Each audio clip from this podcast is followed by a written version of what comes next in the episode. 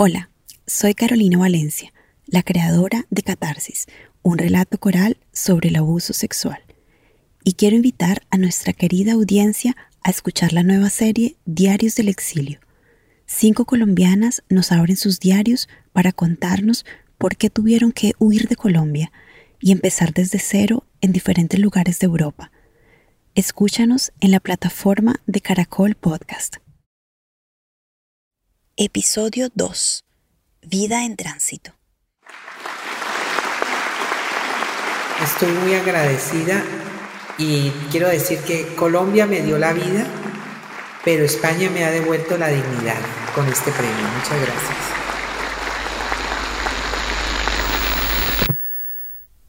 Ella es Lisette. Estamos en Madrid y ella está recibiendo el premio Kogan a la militancia un reconocimiento importante por su experiencia de activismo. Lisette es la protagonista de esta historia. Con ella viajaremos a Alemania, España y Dinamarca. Pero antes de aterrizar en Europa, empezamos desde Cali, Colombia. Fue aquí que nació Lisette, en una ciudad atravesada por siete ríos y rodeada por los farallones, que le donan un clima cálido y una brisa vespertina.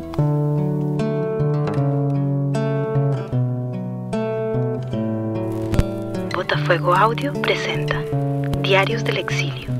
Cinco mujeres que reexisten. Soy una mujer transexual, ¿no? Es decir, que ha hecho una transición en su identidad de género. Mi personalidad fue creciendo con una identidad femenina.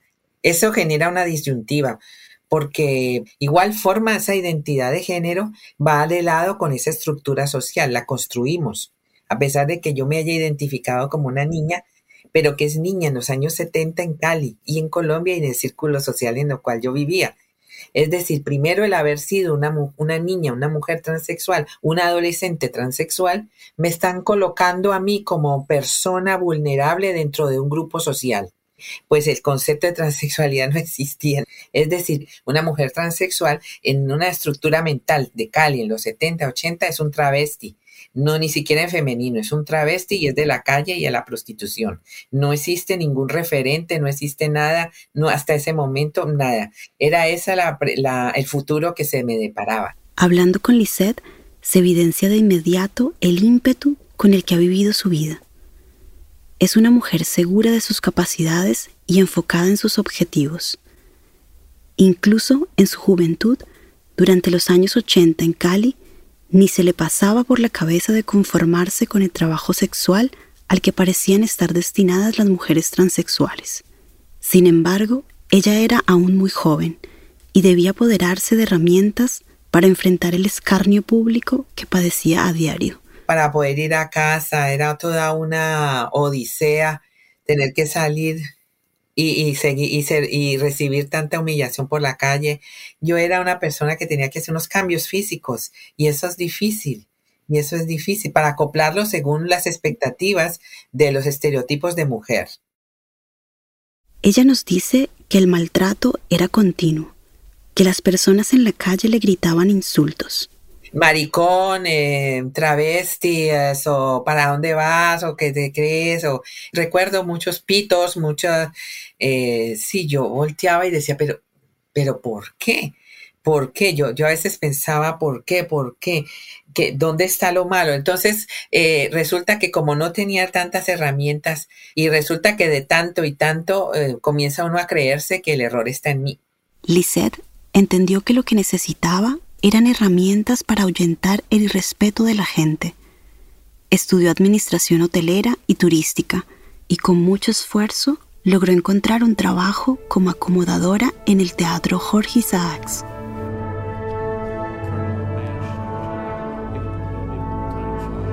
Podía ver teatro y podía ver las funciones y podía ponerme un uniforme, que era muy importante para mí. Eso me generaba mucho orgullo. Era una falda azul y un saco azul, una camisa, una blusa de rayas y teníamos un moñito aquí. Porque un uniforme es la, la, herramienta con la cual yo he podido encontrar que puedo sentirme segura frente a las agresiones. Cuando no tengo uniforme, cuando estoy vestida normalmente me podían eh, violentar rápidamente, mientras que cuando veían que tenía un uniforme pensaban en su inconsciente, hay una institución detrás. Sin embargo, no era suficiente tener un trabajo y un uniforme que avalara su pertenencia a esta sociedad esquematizada porque los hostigamientos no paraban. Claro, imagínate que tú vas a trabajar, vas a la calle. Yo ya no paraba en los semáforos para cruzar la calle. Yo buscaba dónde cruzarme en medio de la calle para evitar el que los autos y los coches y los señores se pararan para mirarme y ser de una observación. El, la escena del día, porque era vulnerable, una mujer trans, no hay nadie al lado de ella y, y sale de trabajo, pero esta que se cree, es decir, pero esta qué, esto qué, esta no está en la calle porque estamos acostumbrados de verlas en la calle, en la calle octava. Pero ahora la vemos con uniforme y saliendo, no. Entonces al caño. Porque es que, claro, eso los confronta también, confronta a la sociedad y los confronta a ellos dentro de su posición. A la masculinidad las confronta.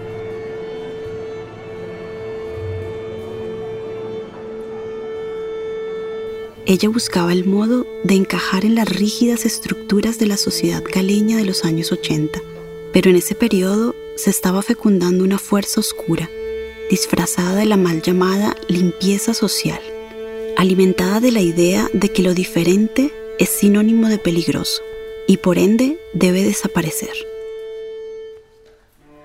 En el teatro se sentía observada, vigilada, en varias ocasiones, unas personas se le acercaron para interrogarla.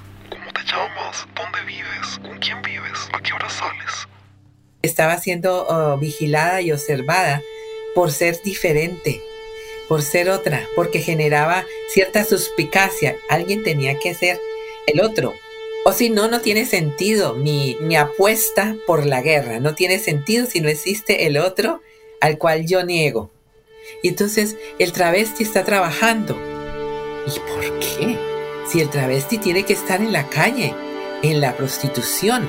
Para eso está, para servirnos las esclavas sexuales de este conflicto. Y entonces eso genera mucha confrontación dentro de sus esquemas eh, ideológicos. Colombia en este periodo vivía un recrudecimiento del conflicto armado. La guerra desencadenada desde 1960 en lugares apartados se había trasladado a las grandes ciudades. Se iban formando pandillas, redes de expendio de droga y grupos de limpieza social. En el 2010, el periódico El País publica un artículo en el que cuenta que los integrantes de estos grupos de limpieza utilizaban camionetas blancas, desde donde lanzaban ráfagas de disparos al azar contra prostitutas, homosexuales y transexuales. Yo comencé a observar eso y comencé a detallar que tanto la guerrilla como los paramilitares estaban ya en la ciudad controlando y haciendo limpieza social. Porque no estaban uniformados, eran civiles. Me daba cuenta que había matado a varias personas trans y esto me llevó a salir de Colombia. Ya no soportaba el acoso callejero y las noticias de mujeres trans asesinadas la hacían sentir que mañana podría ser ella, que la muerte le pisaba los talones. Así que decidió buscar el modo para irse del país. Estaba muy asustada y confundida, porque la meta del viaje era incierta todavía. En las noches empezó a tener una pesadilla recurrente. Es un sueño recurrente que he tenido durante un buen tiempo desde que salí de Colombia. El sueño ocurre en uno de los buses de transporte urbano de Cali, que son buses típicos de mi ciudad en los años 90. En el sueño me subo en un bus blanco y negro. Le pregunto al chofer hacia dónde va y él me responde, ¿hacia dónde quiere ir usted? Y yo no sé qué contestar. Me siento perdida el bus va lleno y yo sigo por el pasillo buscando algún puesto. La gente me mira, me siento ansiosa. Ha pasado más de una hora y entonces le pregunto a otro pasajero, si sabe hacia dónde lleva este bus. Él me mira, desconfiado, voltea la cara y no responde. Se va vaciando y quedo sola. Llegamos al final de la ruta y al bajar siento que me tiemblan las piernas. Tengo gran terror por haber llegado a un lugar desconocido y de no saber cómo retornar y salir de ahí nuevamente.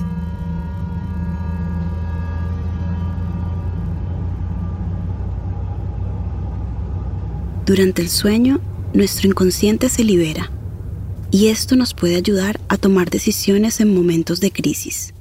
Pues bien, la decisión ya estaba tomada. Aunque era un viaje a la deriva, estaba decidida a partir a cualquier lugar. Solo necesitaba una carta de invitación y una amiga que vivía en Alemania se la envió. Su madre le había dejado algo de dinero y algunas pertenencias, así que vendió todo y compró los tiquetes. Sabía que corría el riesgo de ser deportada, pero ella no tenía nada que perder, así que apostó todo. Tengo el pasaporte, eh, me había hecho el cambio ya de género. Vale, una maleta de 20 kilos, solo puedes llevar una maleta de 20 kilos. Piensa que no puedes reunir nada de tu pasado, solo puedes traer 20 kilos. Todo se fue. Entonces yo dije, ¿qué es lo que me sirve? ¿Qué es lo que me sirve? Mis títulos y alguna ropa. Seguía aún pensando que era útil para la sociedad.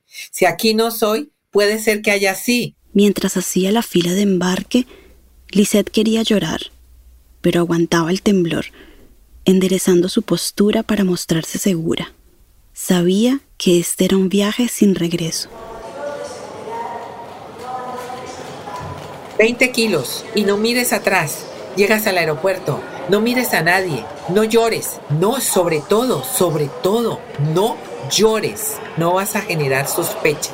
Donde empieces a llorar, la policía viene y sospecha y no te dejan salir. Y no podía que ellos pensaran que yo era una trans, una transexual. No, eso ni lo permitirían.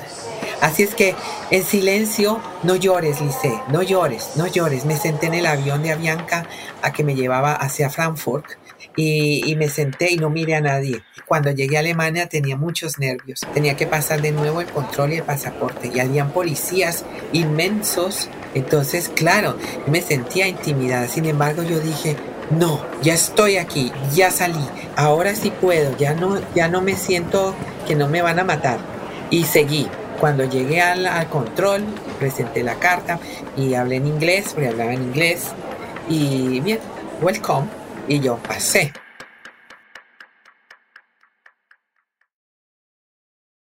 La clave para entender la historia del exilio de Lisette es solidarizarse ante el dolor de los demás. Es una decisión de vida o muerte. Tienes que salir del país para huir del peligro, porque te pueden matar. Así que una vez llegas al destino, no buscas un hotel, sino que debes declarar que estás en busca de refugio y te ubican en un centro de asilo. Lo que me, pareció impresionante era que me quitaron los pasaportes, mi identidad, todo me lo quitaron. O sea que pierdes tu identidad. Ya no hay con qué certifico que soy quien soy y quién era la, de Colombia y de solo mi historia, a quien la crea. Pero ya no tengo pasaporte, ya no tengo nada, tengo un número y la habitación y la foto. La situación que Lisette encontró en el centro de asilo no era mejor del ambiente hostil, machista, xenófobo y retrógrado del que ella estaba huyendo. Cuando se dieron cuenta que era una mujer trans que estaba ahí, también pues me golpeaban la puerta, por la noche venían los árabes y golpeaban, tiraban piedras, o cuando iba a la cocina, las familias que llegaban pues se salían. Yo empecé a hacer una escuelita ahí en, en el asilo a enseñarles inglés a los niños de las familias para poder ah, de nuevo usar otra herramienta de poder mostrar pues yo les cuido a los niños, así no me tiréis tanto. y les enseño un poco de inglés y un poquito de alemán que ya estoy aprendiendo. Y ellos entraban a mi cuarto y los cuidaba a todos, eran como 10 niños de todas las nacionalidades, y yo les enseñaba y pintaban eso fue algo también que me ayudó mucho en mi soledad. Yo lloraba mucho en la noche porque estaba tan sola, tan sola sin saber qué iba a pasar conmigo. Había perdido todo, no tenía contacto, había llegado a un punto en que ya no tenía nada, estaba tan sola. Y bueno, esa fue la forma de poder decorar un poco mi, mi soledad. Este es el contexto en el que vivió Lisette, quien permanecía en espera de la entrevista, en la cual tenía la posibilidad de contar su historia y convencer a los abogados de inmigración de que requería el asilo. Entonces vino el día de la entrevista que era ahí. Y recuerdo que el entrevistador era español. Y entonces me decía, pero usted es una mujer. Y yo le decía al señor, el juez, sí, soy una mujer. Le expliqué los motivos, por qué había que tenido que salir de Colombia. Entonces comenzó a escribir todo en masculino. El señor Gea Álvarez. Gea Álvarez esto, Gea Álvarez. Yo por lo menos a esa altura ya sabía cuando decían Frau, Frau Álvarez o Gea Álvarez. El caso es que me quedé muy impresionada de ver cómo mi historia basada en mi realidad no era tampoco creíble en ellos. Y ya no siquiera me reconocen mi identidad en los papeles formales ante un juzgado y un juez. Durante varios años estuvo en un centro de asilo en Brandenburgo en los alrededores de Berlín. No tenía permiso de trabajo, ni permiso para aprender alemán. Antes de la anhelada respuesta, Lisette tuvo varias entrevistas con el abogado que le había asignado el gobierno, quien varias veces le advirtió. Tenga en cuenta que aquí no la queremos. Lo que hacen estos abogados es convencerte de que no hay posibilidades de una inserción sociolaboral. La mayoría de centros de asilo se encuentran alejados de las ciudades como si quisieran disgregar a los refugiados en un gueto para que no tengan mayor contacto con la sociedad de acogida. Sin embargo, Lisette no se rindió y encontró una escuela gratuita de alemán y un empleo como camarera en un hotel.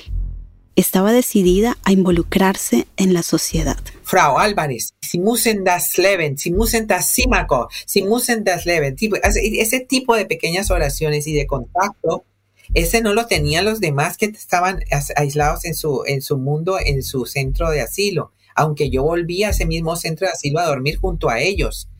Entonces, hay que aprender el idioma. Difícil, muy difícil, pero puedo, pero tengo que hacerlo. Tengo que hablar alemán porque yo tengo que ser parte de esta sociedad. Hasta que llegó el día de la respuesta. Si le negaban el estatus de asilo, en un mes debía abandonar Alemania. Aún estaba esa herida, estaba la herida del no ser colombiana, de no ser aceptada, de ser excluida, pero también llegabas a Alemania y tampoco eras alemana, eras una solicitante de asilo, ni siquiera asilante. La puerta está abierta para que te vayas. En cualquier momento te llega la respuesta y te tienes que ir. Y de hecho, de hecho llegó la respuesta. Me llegó la respuesta diciendo que no, negativa. Yo fui, hablé. Y yo casi llorando les dije, pero ¿a dónde me voy? No tengo a dónde ir. Se quedaron callados.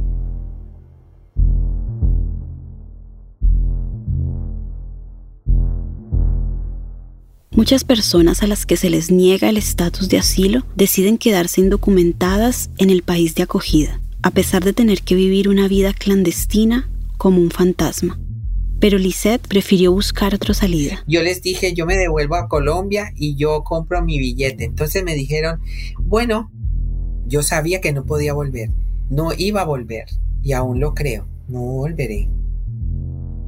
Compré vía Madrid, entonces a Madrid, pues el vuelo mío siguió. Lisette no subió al avión que desde Madrid la hubiera llevado a Colombia. Decidió empezar otra vez, desde cero en una nueva ciudad. Mientras ella nos cuenta ese momento de tránsito, hoy se le avivan los recuerdos. Nos envía un mensaje mientras camina en el frío otoño. Eh, recordé un grupo que había conocido unas canciones en, los años 80, en mi juventud, que también me daban mucha alegría y, eran un éxito, fueron un éxito en la discoteca que iba, la 1465 en Cali, que era la única discoteca LGBTI donde podíamos estar en los 80 en aquel entonces. Y era el grupo Modern Talking, que es un grupo alemán que está conformado por Thomas Anders y Dieter Berlin Thomas Sanes tenía una figura, eh, su, su expresión de género, tenía un cabello largo, bello, hermoso, negro. Y su voz además era muy andrógena. De inmediato me di cuenta y lo vinculé con mi experiencia en la adolescencia, cuando también tenía esa misma figura y la voz también. Pero bueno, son, es espectacular, es lo más bello que recuerdo también.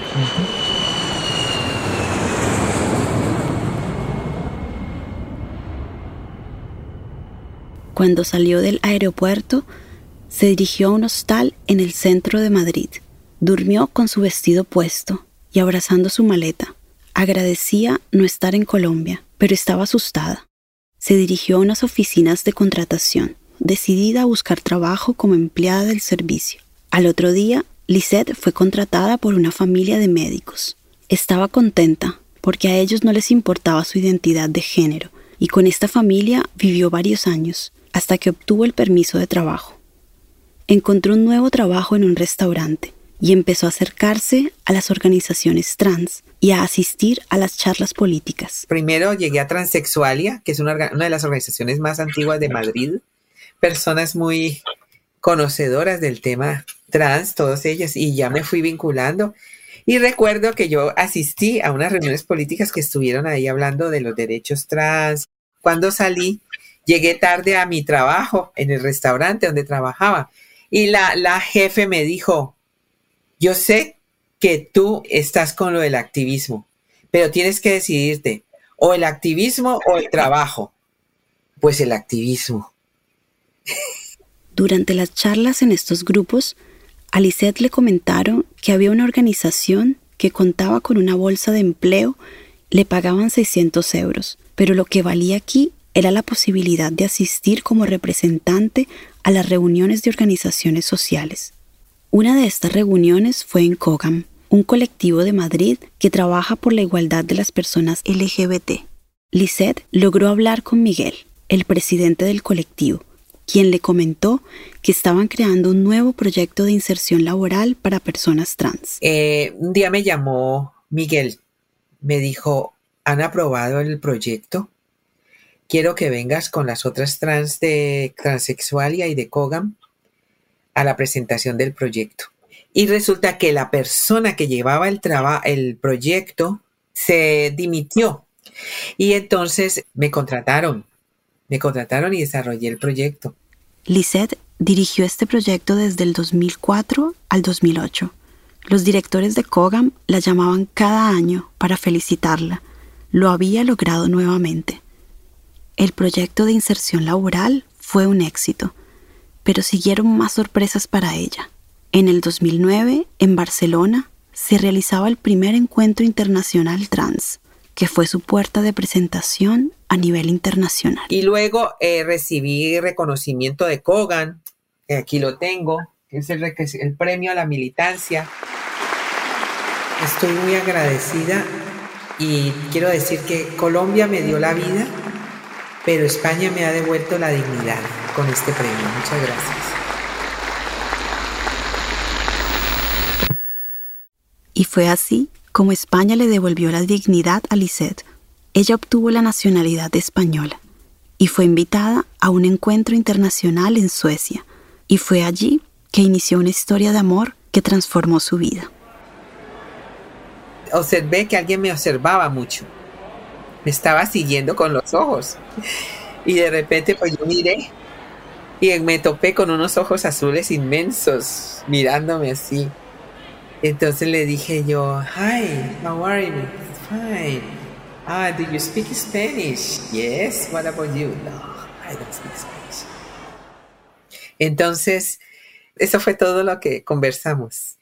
Estando en Berlín, recibí un correo de Facebook que ya estaba y era él se llama Alexander, y me dijo, I think you are so beautiful and you're very nice girl. I want to meet you. Ah, did you remember me? Lisette le propuso encontrarse en Berlín, donde ella iba a asistir a un siguiente encuentro internacional. En la noche, él le escribió diciéndole que ya tenía los tiquetes, que pronto se volverían a ver. Yo, no, yo dije, Dios mío, ahora cómo le cuento que soy trans. Y pensé, bueno, si nos vamos a encontrar, lo voy a decir que nos encontremos en el Congreso, donde hay tanto trans y personas trans que ya él, yo me siento segura ahí.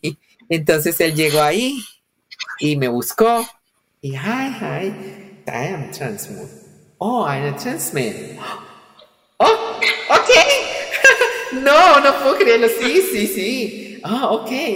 Fine. Yo no sabía tampoco que él era trans.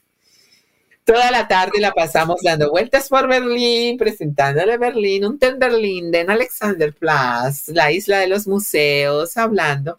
Y en medio de eso eh, nos dimos un beso, fue muy rápido, y entonces eh, me dijo, ¿Do you want to be my girlfriend? Yes. Viajaron juntos a Madrid para conocer a las amistades de Lisette. Después fueron a Dinamarca para conocer a la familia de Alexander. Querían estar juntos, así que se trasladaron a Copenhague, el lugar donde hoy vive Lisette. Ella aprendió danés y está terminando la licenciatura en Filología Hispánica en la Universidad de Copenhague. Para cerrar nuestra conversación, Lisette reflexiona sobre su historia y nos comenta que para afrontar todas las dificultades que pasó durante el exilio, hay que tener ciertos recursos psicológicos. El autocuidado, el, saber que estás contigo misma, el reconocer que te tienes a ti sola, a ti misma. Entonces, he contado mi historia, cómo ahora estos dolores se vuelven recursos y son resiliencias, son llamados resiliencias. Conocer a Lisette ha sido un privilegio porque las personas como ella te vigorizan como un rayo de sol en invierno. En uno de nuestros últimos encuentros, sonríe y se le iluminan los ojos. Nos dice que después de tantos ires y venires, ahora se siente plena, porque el privilegio de la vida es llegar a ser lo que realmente eres.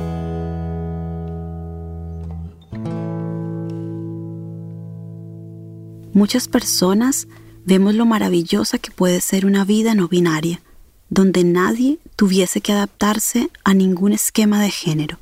Quisimos intercambiar ideas con dos expertas que han trabajado por el reconocimiento y ejercicio de los derechos humanos de las personas LGBT. Daniela González, antropóloga y analista de la Comisión para el Esclarecimiento de la Verdad, nos comenta que el conflicto armado en Colombia ha provocado la migración masiva de personas LGBT, porque el país se convirtió en un lugar totalmente inhabitable para ellos y ellas.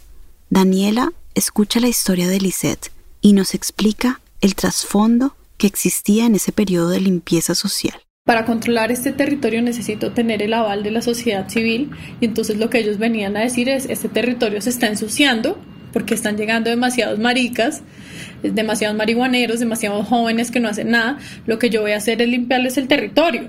Pues sí, contrólame el territorio y por lo tanto contrólame a estos cuerpos que se están saliendo del lugar en este territorio, ¿no? Entonces, por favor, incluso si, si usted quiere, yo le pago para que mate a estas personas. Y era algo terrible, ¿no? O sea, imaginarse esto es una cosa demasiado cruel. Parece que el plan de la limpieza social no ha sido solo matar a la persona que no encaja, sino incluso a todo lo que ella representa. Porque como dice Daniela, la única manera en la que podemos entender los impactos del conflicto armado es imaginarnos si nos sucede a nosotros, ¿no? Sentir el dolor ajeno como un, dolor propio. Y entonces ahora imagínense que a ustedes por el hecho de ser hombre, mujer, mamá, hermana, le tocó irse, porque hay alguien, a la, hay alguien al que no le gustó que usted fuera hermana, hay alguien al que no le gustó que usted fuera mamá, hay alguien al que no le gustó que usted fuera gay y entonces le tocó irse, ¿no? Por el hecho de ser, eh, les tocó huir. Vivir no en consonancia a lo que tú eres, pues es una manera de matar en vida también. Muchas personas tienen una idea errónea de las consecuencias del conflicto armado y no entienden que no se puede determinar a un solo tipo de víctimas. Hacen parte de este conflicto también las personas como Lisette, que han huido a causa de la violencia por prejuicio sexual. Para aclararlo, conversamos con la socióloga María Catalina Dueñas, quien estudió los crímenes por prejuicio sexual en Cali desde 1980 al 2000.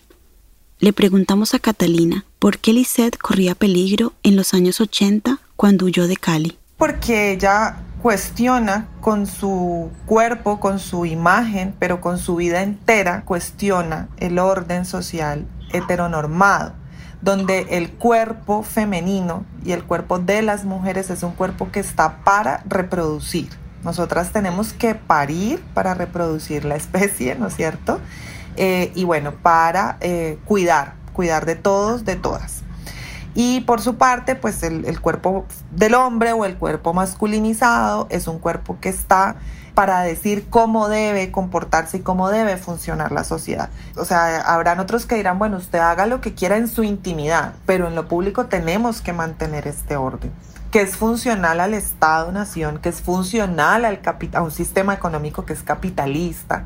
O sea, el sistema además no solamente es patriarcal, es un sistema que es colonial, que es un sistema eurocentrado, que es un sistema eh, racista también y que es un sistema capitalista porque se fundamenta también en la explotación de esos cuerpos. Cuando le comentamos que a Lisette le negaron el asilo político porque no había huido de un campo de guerra, Catalina nos dice, cuando una mujer, como lo que me cuentas, está pidiendo un asilo político, claro que es profundamente política.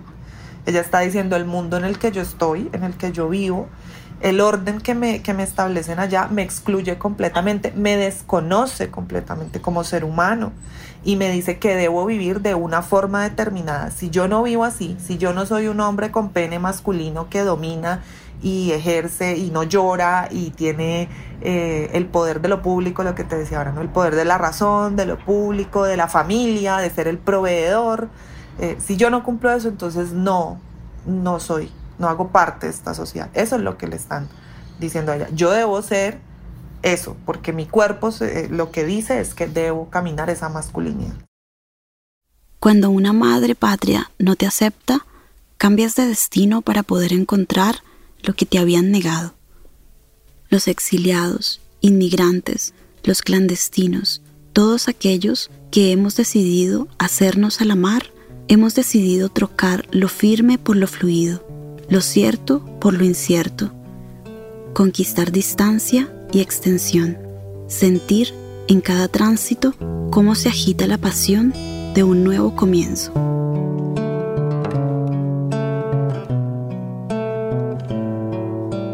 Botafuego Audio ha presentado Diarios del Exilio, cinco mujeres que reexisten.